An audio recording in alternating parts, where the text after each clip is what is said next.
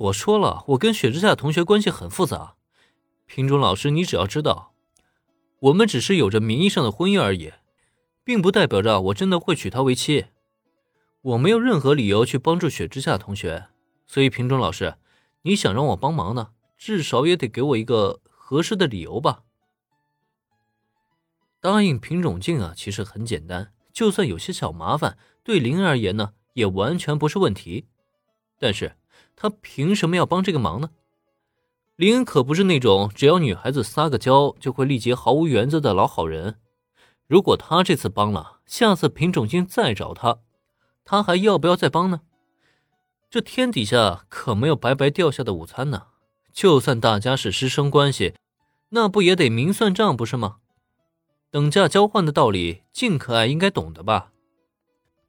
你这家伙，林恩稳操胜券。一副将自己吃的死死的表情，让品种镜来的是相当的不爽。可让他无奈的是，自己偏偏还拿这个家伙没有任何办法。到最后呢，他也只能咬咬牙，狠狠的瞪了林恩一眼。那就算我欠你一个人情，这总行了吧？见林恩还真是一个不见兔子不撒鹰的主，品种镜最终也只能无奈的选择了妥协。一个人情啊，说大不大，说小那也不小。可如果能够一直掐着这个人情的话，貌似也是一个挺不错的选择嘛。尤其重要的是，有了这份人情呢，今后品种镜和林恩啊，也不再可能只是普通的师生关系了。这买卖好像也不亏啊。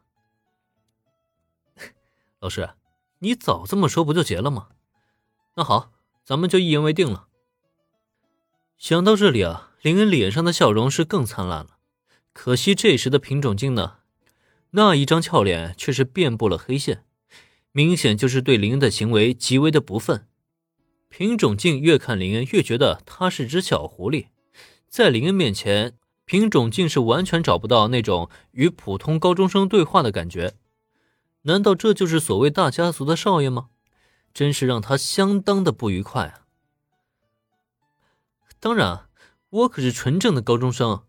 正值青春的十六岁，不过平中老师要是不把我当成高中生来看呢，也可以。毕竟我觉得，要是按照心理年龄来算的话呢，我貌似应该比平中老师你还要更大一些。本来心情就已经很不愉快的平种静，在听到林恩这番话以后，更是有一种想揍人的冲动了。心理年龄比他还大，这是讽刺还是调戏啊？可不管是哪一种。都应该予以天诛才对吧？但遗憾的是，还没等品种镜怒气上涌找林恩撒气，再看林恩那边呢，他却是已经双肩一抖，直接甩开了品种镜的双手。虽然我是不怎么介意与品种镜老师更亲密的接触一会儿，但里面那两位呢，咱们也不能这么放着不管啊。这话说罢，林恩还没等品种镜反应过来。便率先一步返回了侍奉部的教室里。更亲密吗？这家伙果然应该找机会揍他一顿。今天这个场子，他品种镜算是记住了。走进了侍奉部的林恩心里很清楚，这一次啊，他怕不是要把静可爱给气坏了。不过没关系，反正是他先动的手，自己呢也不过是小小的反击了一下而已。大家有来有回，谁也不会亏啊。至于这次对话所带来的后果嘛，林恩想了想，也并未放在心上。反正，在林恩心里啊，是从来都没有把品种镜当做老师来看待。毕竟有句话他没有说错，从心理年龄来讲，他肯定是要比静可爱大呀。他上一辈子的年纪啊，可是要比静可爱还要大一些呢。在他看来啊，静可爱只是一个妹妹而已，是妹妹就永远都是妹妹。林恩能赢一次就能赢第二次，如果静可爱一直纠缠不休的话，那保不齐毕业之前呢，他就得先放个产假了。呃，这种事情啊，不能在大庭广众之下提起。总而言之啊，咱们还是将目光转回到侍奉部。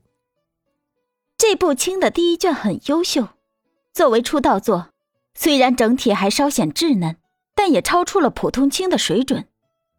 不过这第二卷就很让人失望了，全篇没有太大的提升，让人完全失去了看第一卷时的那种期待感。